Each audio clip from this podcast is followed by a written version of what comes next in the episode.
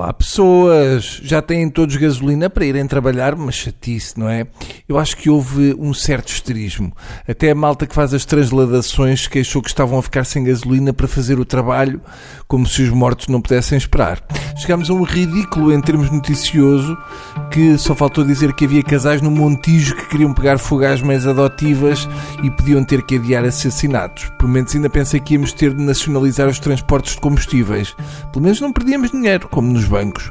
Estou farto de ter bancos. Para variar, era fixe ter alguma coisa que nos dava lucro.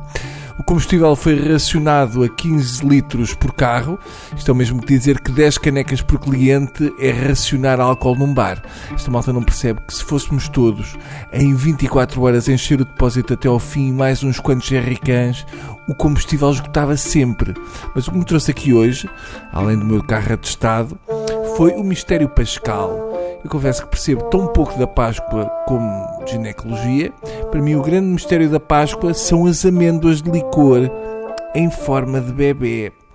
Para começar, por que raio que Jesus Cristo morre sempre a uma sexta, mas em dias diferentes todos os anos? Quer dizer, se houvesse um túmulo de JC, não tinha nada lá dentro e na pedra tumular tinha a data do nascimento e na data da morte uma daquelas cenas como há nos aeroportos, que é para dar sempre a atualizar a data de partida. É estranho isto das sextas.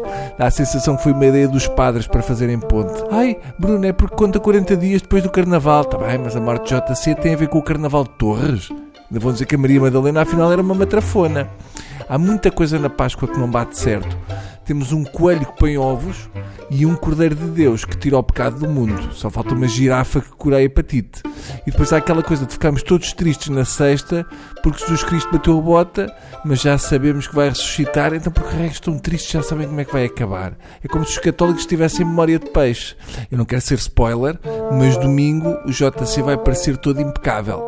Também não importava de fazer tipo jogo da apanhada e morrer e salvar todos se tivesse a garantia que passado 48 horas voltava à vida. Eu acho que é estranho porque não chega a 3 dias morto, é muito pouco. Pode ter sido erro do médico legista. Se fosse um mês, é pá, ok, tinha mais impacto, mas claro que podia também voltar já com bicho. E depois ele ressuscita mesmo vai ter com os apóstolos, eles até o podem beliscar e jogar a bola com ele, mas depois vai ter com Deus. Ou seja, bate a bota outra vez. O que é que aconteceu? Hum? Teve uma recaída, tipo gripe? Os médicos dizem que as recaídas são piores do que a doença. Eu imagino uma recaída da morte. E temos também aquela frase de Jesus Cristo na cruz: Perdoai-lhes, Pai, que eles não sabem o que fazem. Sabem sim, os romanos eram especialistas em crucificar malta. Aliás, o pai adotivo de JC fazia cruzes para eles. Só se JC estava a falar para os pais, São José, e achou que aquela cruz estava mal montada. Um bocado como quando sou eu a montar um móvel do IKEA. A minha dúvida final é: será que depois de Jesus Cristo ter falecido, as pessoas que ele curou da lepra voltaram a ter lepra? Hum? Parecendo que não, foi como se tivessem ficado sem médico de família. Pronto, fico com estas dúvidas e vou para casa com elas. Portanto, não me liguem para esclarecer, porque eu vou desligar o telemóvel e a telefonista da TSF que se aguente. Está bem? Beijinhos.